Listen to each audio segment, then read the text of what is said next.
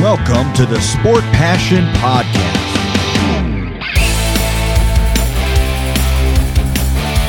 And here is your host, Lars Marendorf.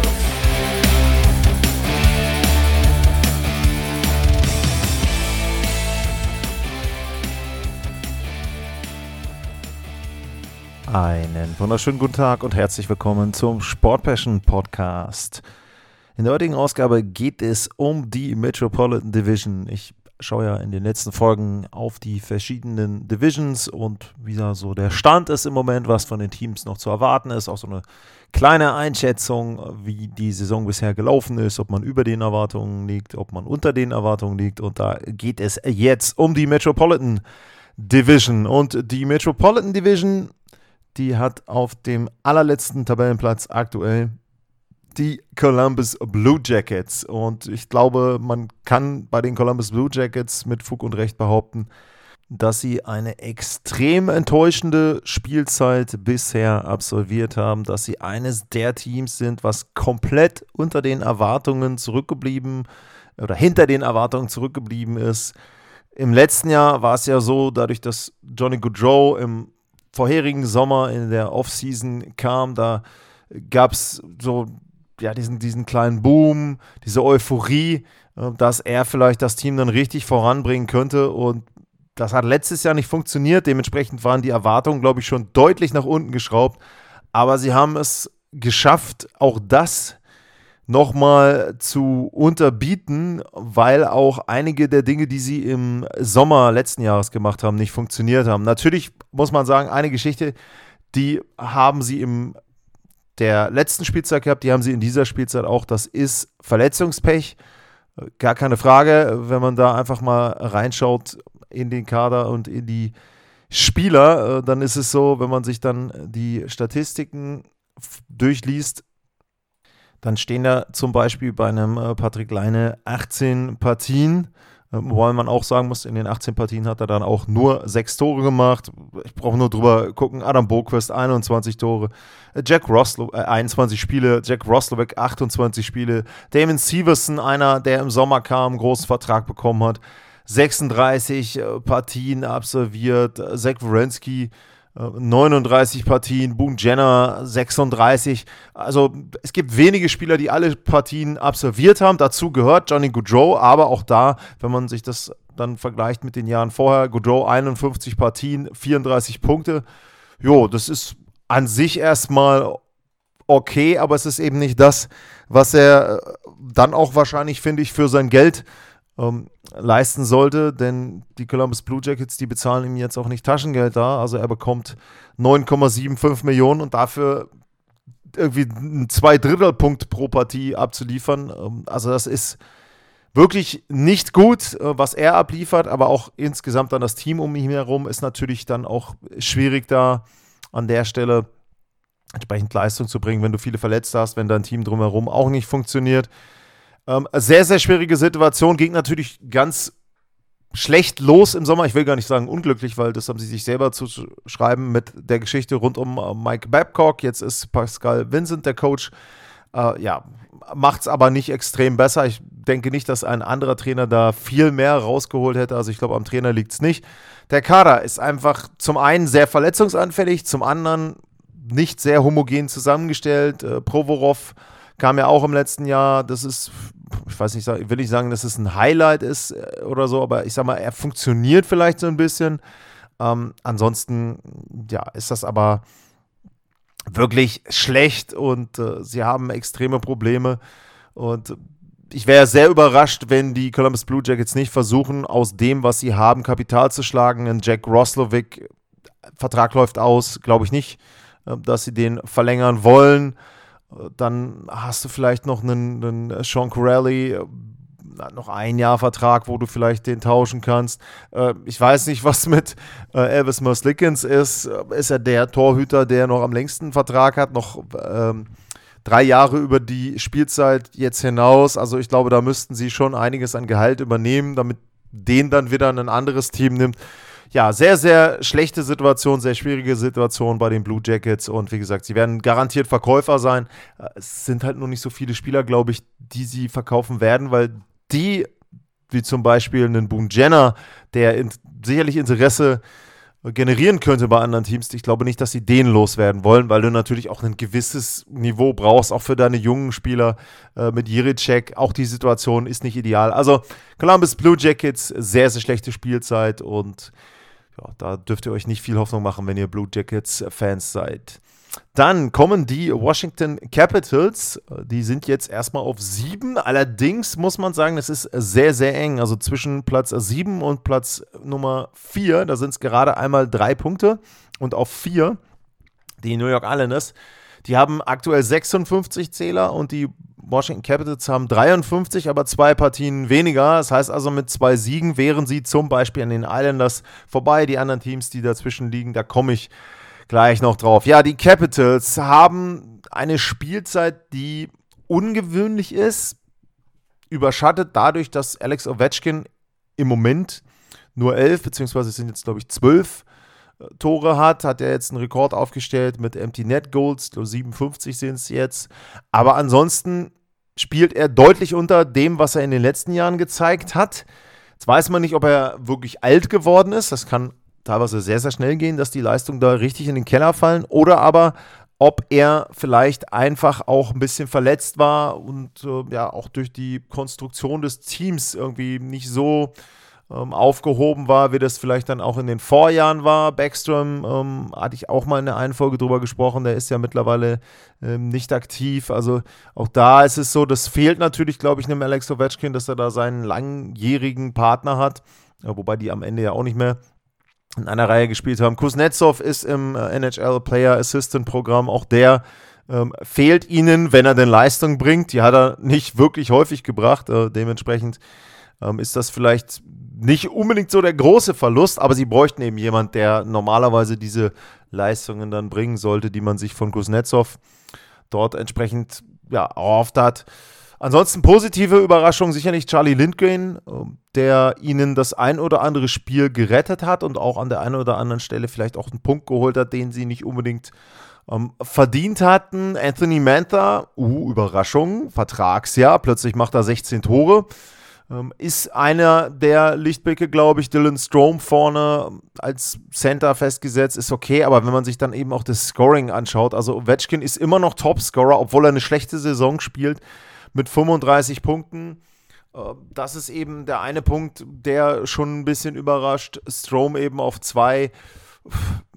Ja, also die Capitals sind ein altes Team und die Tatsache, dass sie noch an diesen Playoff-Plätzen dran sind, das sagt, glaube ich, viel über die Qualität hinter den vorderen Teams aus in der Division, aber vielleicht auch dann insgesamt so in der Eastern Conference, die meiner Meinung nach ein Stück weit schlechter ist, als man das vielleicht auch vor der Spielzeit dann erwarten konnte. Das nächste Team, wenn ich jetzt mal auf die Platzierung schaue, das sind in dem Fall dann die Pittsburgh Penguins. Die haben genauso wie die Capitals 53 äh, Zähler, allerdings die, Cap, äh, die Penguins, die sind, wenn man sich jetzt diese Gemengelage dort anschaut, zwischen Platz 4 mit den Islanders, die Devils, die Penguins und die Capitals, da sind die Penguins diejenigen, die mit plus 13 das deutlich beste Torverhältnis haben, was vielleicht so ein bisschen darauf hindeutet, dass sie schon zu mehr fähig wären, also dass da mehr möglich wäre für die Pittsburgh Penguins, dass aber an der einen oder anderen Stelle dann vielleicht auch die Torhüterleistungen ihnen im Weg stehen. Könnte man äh, vielleicht denken, aber da gibt es ja diese eine Statistik, die ich sehr, sehr gerne für die Torhüterleistungen äh, ranziehe, nämlich Goals Safe Above Expected. Und da ist Tristan Jowry auf Platz Nummer 8 mit plus 12. Das heißt, er hat seinem Team sogar noch 12 Treffer mehr gerettet, als sie eigentlich hätten kassieren müssen. Und ja, dann sucht man so ein bisschen weiter, auch in den Statistiken, wo könnte man Ansätze finden, was denn eines der Probleme der Pittsburgh Penguins ist. Und tatsächlich ist es so, dass die Offensive mit einer Schussquote bei 5 gegen 5 von, äh, von 7,9 Prozent eben dann schlecht ist. Das ist Platz 23 in der NHL. Und da hat man so ein bisschen dann schon eines der Probleme, identifiziert bei den Pittsburgh Penguins. Und dann ist natürlich auch die Frage, wie geht es jetzt weiter? Was machen sie zur Trade Deadline? Und da ist ja Jack Günzel ähm, immer ein Spieler, der genannt wird, wo es darum geht, okay, Vertrag läuft aus, wollen Sie ihn behalten? Sind Sie sich sicher, dass Sie im nächsten Jahr dann einen Vertrag mit ihm aushandeln können oder tauschen Sie ihn und versuchen, einen Gegenwert äh, für ihn zu bekommen? Und ähm, ja, Günzel spielt, würde ich sagen, für ihn eine richtig gute Standardspielzeit fast schon, 22 Tore, 51 Punkte, hat die meisten Vorlagen im ganzen Team, also auch da äh, muss man schon sagen, hm, Hut ab. Äh, Sidney Crosby überragend, 28 Tore in 49 Spielen, also gab es mir jetzt nicht ausgerechnet, aber ich schätze mal so Kurs 40, 45 Tore. Das ist schon beeindruckend, wenn man sich auch überlegt, wie alt er jetzt mittlerweile ist, 36 Jahre. Also das ist schon ein Punkt, äh, da spielt er eine richtig, richtig gute Spielzeit. Ja, und es ist eine schwierige Situation im ersten Jahr für Karl Dubes, äh, dort ja, so diesen Mittelweg zu finden zwischen, sie wollen weiterhin konkurrenzfähig sein, vielleicht doch die Playoffs erreichen, aber ja, was machst du mit Jake Günzel? Und ich persönlich würde sagen, vielleicht sollte man auch in diesem Jahr auf die Playoffs verzichten und sich aber über Günzel ähm, vielleicht ein, zwei, wenn du Glück hast, drei Assets holen. Ähm, sie haben zum einen keinen Erstrunden-Draft-Pick im nächsten Jahr. Sie haben auch nicht den äh, Drittrunden-Pick im nächsten Jahr. Ähm, da weiß ich nicht, ob der Pick unbedingt das wäre, was ihnen weiterhilft, aber vielleicht Spieler, wo du sagen kannst, naja, die sind jetzt gut und die könnten uns im nächsten Jahr richtig weiterhelfen. Jüngere Spieler, die schon in der NHL spielen. Wenn du da irgendwie zwei bekommen könntest, wo du sagst, hey komm, Günzel ist weg, aber wenn ich die beiden habe, dann habe ich fürs nächste Jahr ein, zwei Lücken gestopft. Das wäre, glaube ich, vielleicht eher eine bessere Herangehensweise, weil du dann im Sommer vielleicht auch nochmal den einen oder anderen Free Agent holen kannst und den Kader richtig gut aufstellen kannst, um dann wirklich doch nochmal sicher in die Playoffs zu kommen, vielleicht nochmal einen tiefen Lauf zu haben mit Crosby, mit Morgan, Carlson ist ja jetzt mit dabei, Crystal Tang, einer von den großen dreien. Das wäre vielleicht eher so die Zielsetzung. Wird natürlich schwierig, das dann zu verkaufen, dass du deinen besten, zweitbesten Torjäger mit Günzel da dann abgibst, obwohl du eigentlich noch gut im Playoff-Rennen bist. Also das wird sicherlich eine sehr, sehr interessante Situation sein bei den Pittsburgh Penguins. Direkt darüber platziert, das sind die New Jersey Devils. Und da kann man, glaube ich, sagen, wenn man jetzt so durchgeht, Columbus habe ich gesagt, absolut enttäuschend. Washington vielleicht eigentlich den Erwartungen entsprechend die Spielzeit. Bei Pittsburgh würde ich auch sagen, ein Stück weit etwas enttäuschender als gedacht. Ich glaube, da hat man sich von Carlson mehr versprochen. Die New Jersey Devils sind sicherlich ein Team, wo man sagt, hey, also Ihr hättet normalerweise vorne in der Division mitspielen können. Das war auch sowas, was man vielleicht erwarten konnte, dass sie eher vorne mitspielen, dass sie vielleicht auch die Division gewinnen. Und das ist jetzt nicht der Fall. Die sind schlecht gestartet und haben sich nicht wirklich richtig reingespielt in diese Saison. New Jersey Devils aktuell eben bei 54 Zählern. Und ja, das ist eine schwierige Spielzeit insgesamt und ich glaube auch speziell für die Torhüter, wenn man sich das Ganze anschaut, da ist kein Goalie dabei, nicht Vitek Vanacek, nicht Akira Schmidt oder nicht Nico Dors äh, mit einer Fangquote über 90 Prozent. Da wird es natürlich schwierig und wenn ich jetzt eben auf meine Goals Safe Above Expected Statistik schaue und dann so durchscrolle und suche und suche und suche und wo ist denn jemand, wo ist das Symbol der New Jersey Devils? Dann kommt Dawes mit minus 1,5 auf Platz 61 in acht Partien. Ähm, dann scrollen wir weiter, dann kommt Akira Schmidt mit minus 3,9 auf Platz 71 in 15 Spielen. Und ja, dann Vanacek auf Platz 89 von insgesamt 91 Torhütern. 32 Spiele minus 11,1 ist der Wert, den er unter den erwarteten Saves hatte, also minus 11,1 Tore statistisch gesehen, hat er mehr reingelassen, als er hätte reinlassen müssen, wenn er einfach nur durchschnittlich gehalten hätte.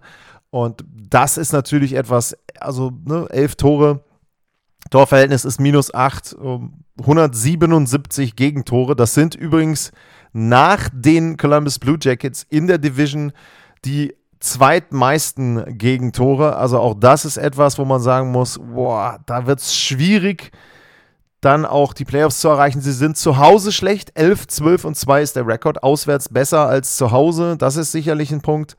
Und ja, auch im Moment ne, von den letzten zehn Spielen nur drei Partien gewonnen. Also auch da rund ums Break herum nicht in Form gekommen.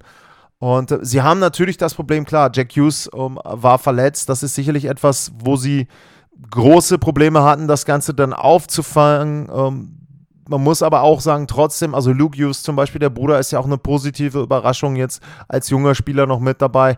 Jasper Brad wieder 55 Punkte, 20 Tore. Tyler Toffoli kam im Sommer 21 Tore. Also manche Dinge haben ja auch funktioniert, aber so die Tiefe, diese Gesamtheit, klar, Dougie Hamilton fehlt ihnen auch auch der nur 20 Spiele. Trotzdem, ich glaube, auch mit den Verletzungen hätte man ein bisschen mehr erwarten können von den New Jersey Devils. Und da wird es ganz, ganz schwer für sie in die Playoffs reinzukommen. Da kommt natürlich jetzt noch die Geschichte dazu, dass sie auch noch zwei Spieler in diesem äh, unsäglichen Vergewaltigungsskandal verloren haben, eben aus dem Kader. Und ja, schwierige Saison für, für die New Jersey Devils ganz langsam.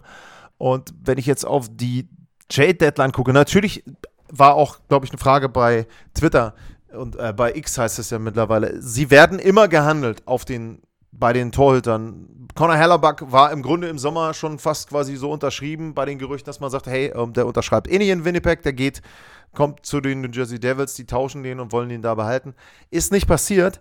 Und auch bei den anderen Torhütern weiß ich nicht, ob sie da mit im Geschäft sind. Und dann ist ja auch immer die Frage, natürlich kannst du dir einen Torhüter holen. Ne? Kein Punkt. Äh, das geht, das werden sie sicherlich auch hinbekommen. Aber was bringt dir dieser Torhüter? Also macht der Torhüter dich tatsächlich dann so viel besser, wenn ein Dougie Hamilton weiterhin verletzt ist, äh, wenn die anderen nicht komplett in Form sind, kannst du mit einem marginal besseren Torhüter, denn ich glaube, einen sehr guten Torhüter werden sie auf dem Markt nicht bekommen. Nehmen, nehmen wir mal an, sie holen sich einen Marc-André Fleury macht dich Marc-André Fleury in seinem Alter so viel besser, dass du sagst, da lohnt es sich, richtig reinzubuttern, richtig Spieler dann auch abzugeben, Draftpicks abzugeben? Weiß ich nicht. Also, das ist eben eine schwierige Situation für Tom Fitzgerald und die New Jersey Devils sicherlich bisher enttäuschend.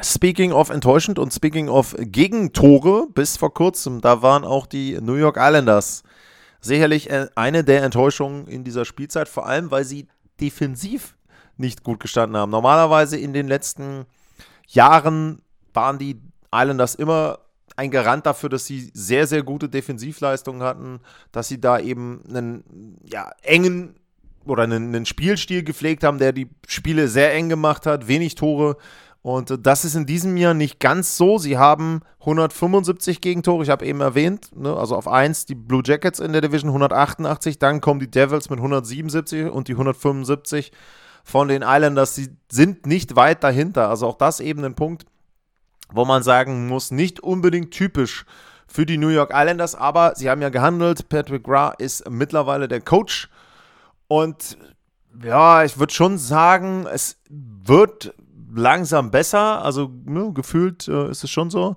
ähm, dass man da vielleicht sagen kann, äh, dass so eine gewisse Entwicklung nachzuvollziehen ist. Aber äh, auf dem Scoresheet, da hat sich das auch noch nicht so ganz wieder gespiegelt. Ähm, sie hatten ein 3-2 gegen Dallas, dann haben sie drei Partien verloren, wenigstens noch einen Punkt geholt, dann zwei Siege, jetzt gegen Calgary wieder verloren. Und was man eben auch sagen muss, bei den bei den New York Islanders vielleicht auch ein bisschen ungewöhnlich, im Gegensatz eben auch zu den Vorjahren. Und das erklärt dann an der Stelle auch natürlich die Gegentore.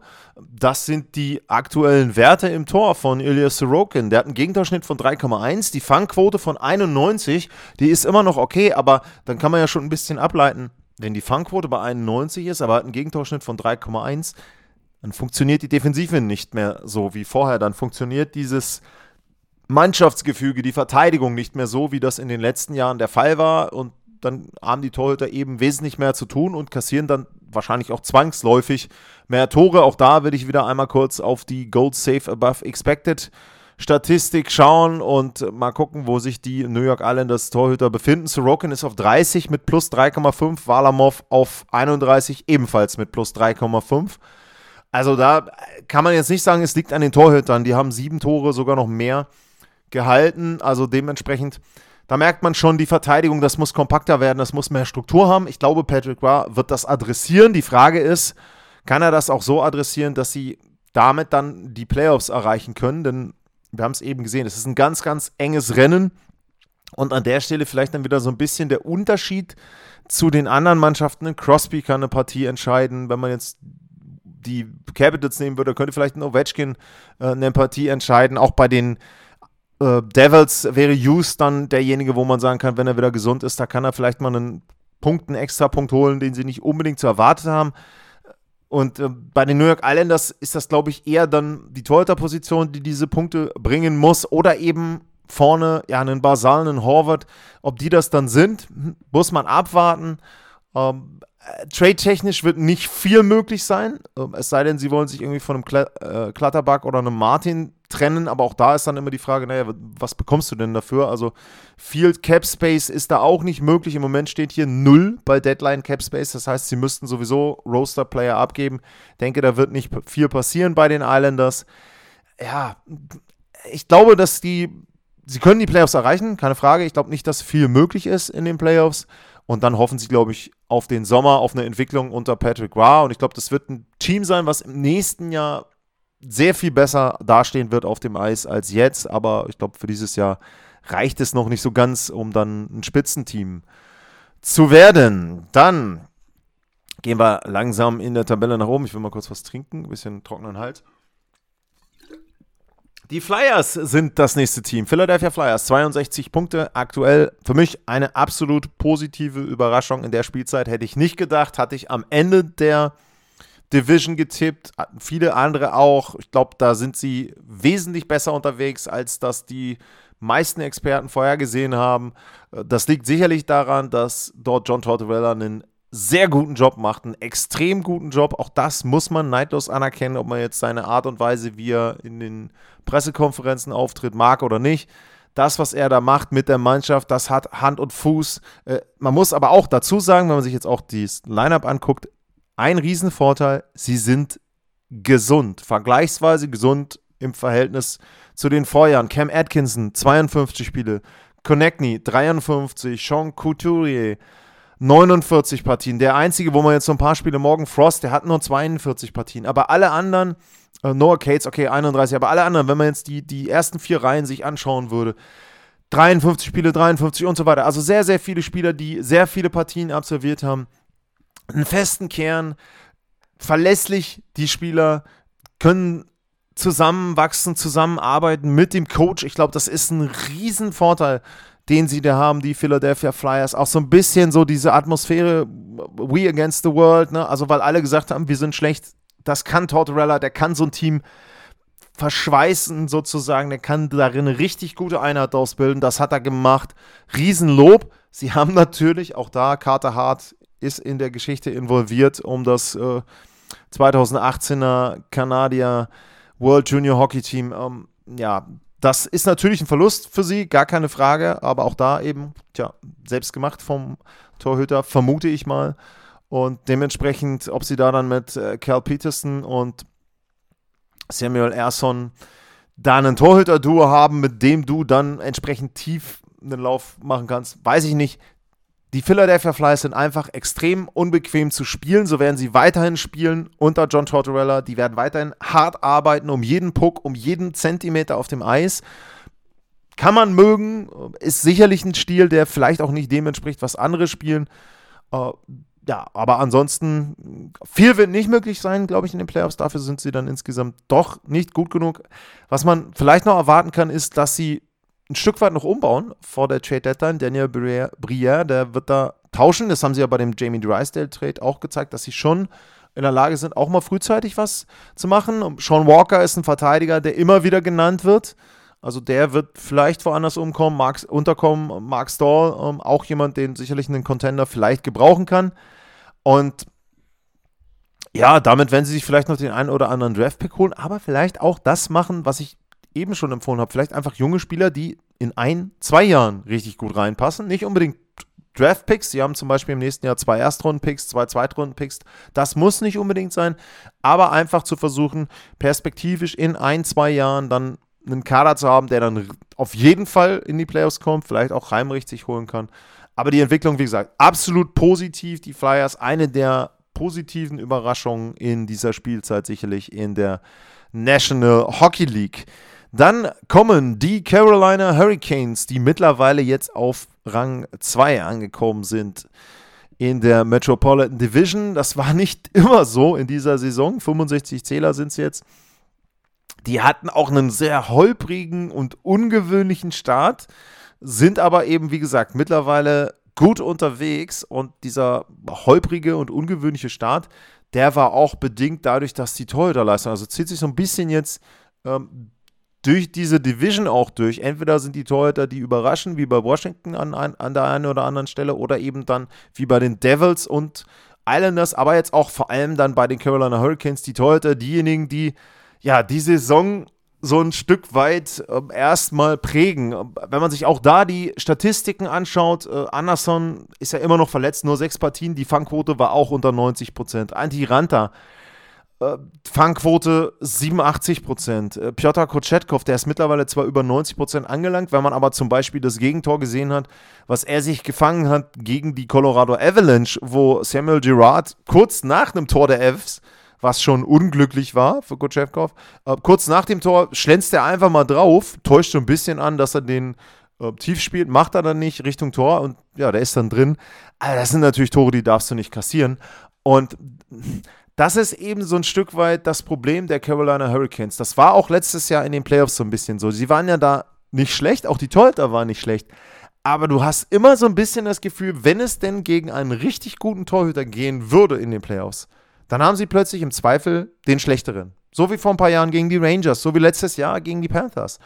Und das ist ein Problem. Ich weiß auch nicht, ob sie das adressieren können. Und zum anderen ist natürlich auch immer die Frage, ob sie es adressieren wollen. Wenn ich mir jetzt anschaue, sie hätten Deadline Cap Space, zumindest Stand jetzt, fast 6,7 Millionen wären das.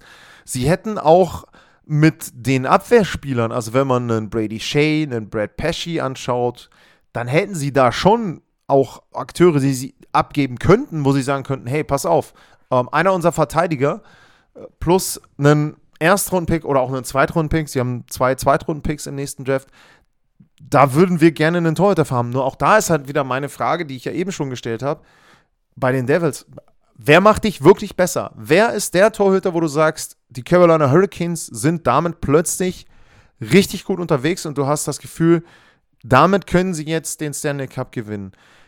Ist das ein Marc-André Fleury? Ist das einer der Torhüter von den Canadiens? Ich weiß es nicht. Also für mich erstmal gefühlt nicht. Und dann ist auch da wieder die Frage, willst du einen In-Season-Trade machen, wo du dann für Flurry ein paar Assets abgibst und dann verlierst du trotzdem wieder in der ersten oder zweiten Runde? Ja, schwierige Situation und ähm, Don Waddell muss das Ganze handeln. Dazu kommt noch, dass der Vertrag von Rod Brindamore mal wieder ausläuft. Also die Situation hatten wir ja vor ein paar Jahren auch schon, dass er quasi in die Saison gegangen ist und dann auch sehr, sehr lange und dann auch in, in die Sommerpause rein äh, und keinen neuen Vertrag hatte. Und auch das haben wir jetzt wieder. Ich weiß nicht, ob er sich irgendwas angucken möchte, ob er doch spekuliert, woanders hinzugehen, keine Ahnung. Oder ob das Team da ein bisschen, ähm, ja, ein bisschen, bisschen äh, versucht zu spielen kann ich nicht sagen. Auf jeden Fall Carolina immer noch so für mich so unten bei den Titelfavoriten mit dabei, aber so richtig überzeugt hat mich jetzt die Saison bisher nicht. Und dann sind wir vorne angelangt bei den New York Rangers. Muss noch mal was trinken.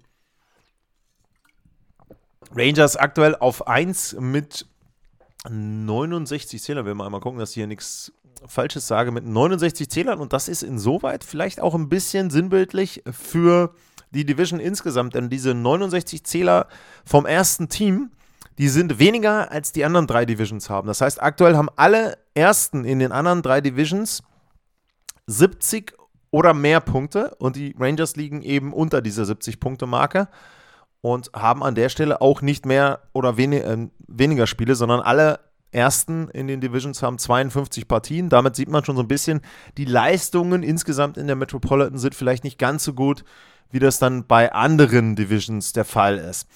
Ja, die Rangers, sicherlich werden sie zufrieden sein, dass sie auf 1 sind, ähm, da ja auch mit einem neuen Coach unterwegs. Ich glaube auch insgesamt ähm, ist die Chemie in Ordnung ähm, bei den New York Rangers. Ich glaube, dass sie da ja auch vorne sehr, sehr zufrieden sind. Artemi Panarin ist ja ein Spieler, der im Moment auch bei der MVP-Conversation immer mal wieder mit genannt wird. Wir sicherlich, glaube ich, Top 5 da beim Voting könnte er schon ähm, mit dabei sein, wenn man sich das Ganze auch dann anschaut. Er hat ja im Moment 68 äh, Punkte in 52 Partien, 31 Tore. Auch Chris Kreider wieder 24 Tore unterwegs. Sebanejad, ähm, Trocek äh, mit dabei, Lafreniere auch eine gute Saison.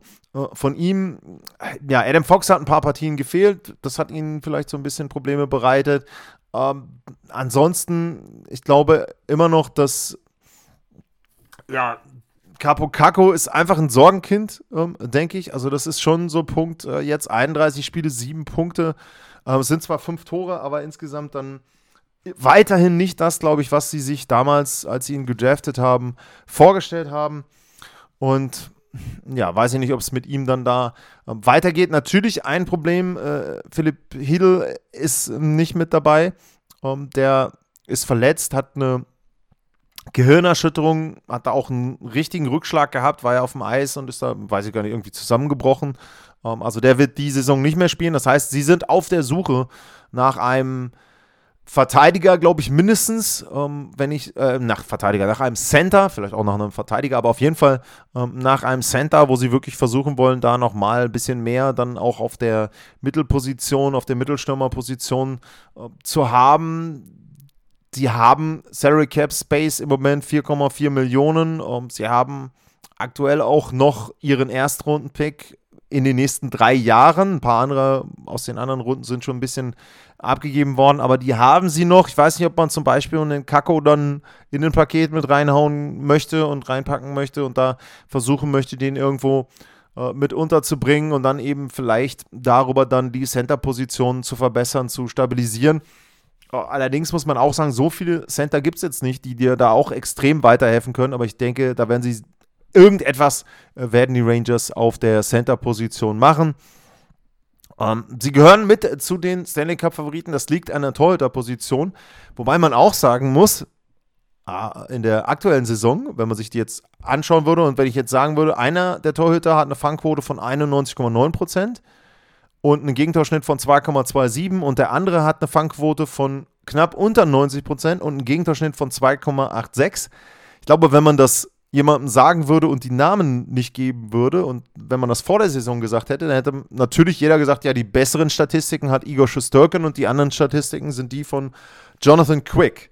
Das ist aber nicht so, sondern Quick ist aktuell derjenige mit den besseren Statistiken. Ähm, da würde ich mir aber noch nicht so die großen Sorgen machen. Ich glaube, das ist auch einfach, dass Igor Schusterkin vielleicht so ein bisschen überspielt war in den letzten Jahren. Und Jonathan Quick ist ein absolut super Pickup. Also auch das muss man sagen, wenn man jetzt so ein ähm, eine Trophäe vergeben würde für Comeback Player of the Year, würde zum Beispiel, finde ich, einen Jonathan Quick sehr, sehr gut mit reinpassen in die Auflistung, welcher, welche Spieler man da sehen würde.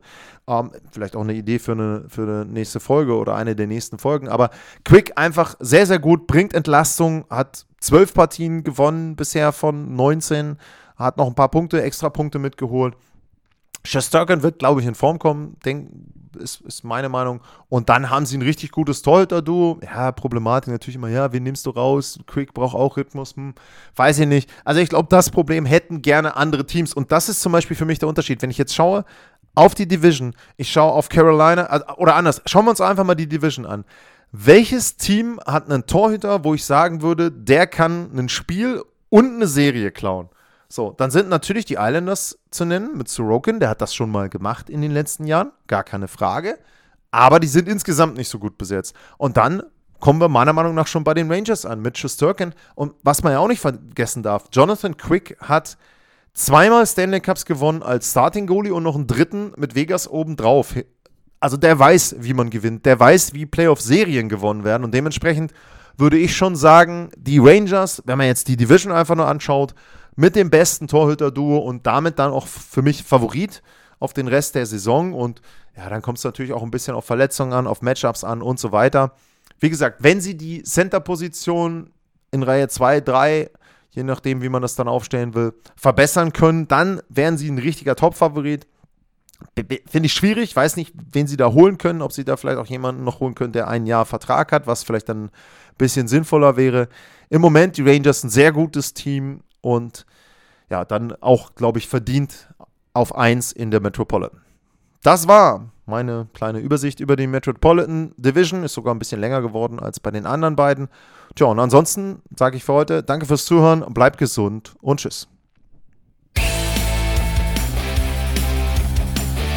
Sportliche Grüße. Das war's, euer Lars.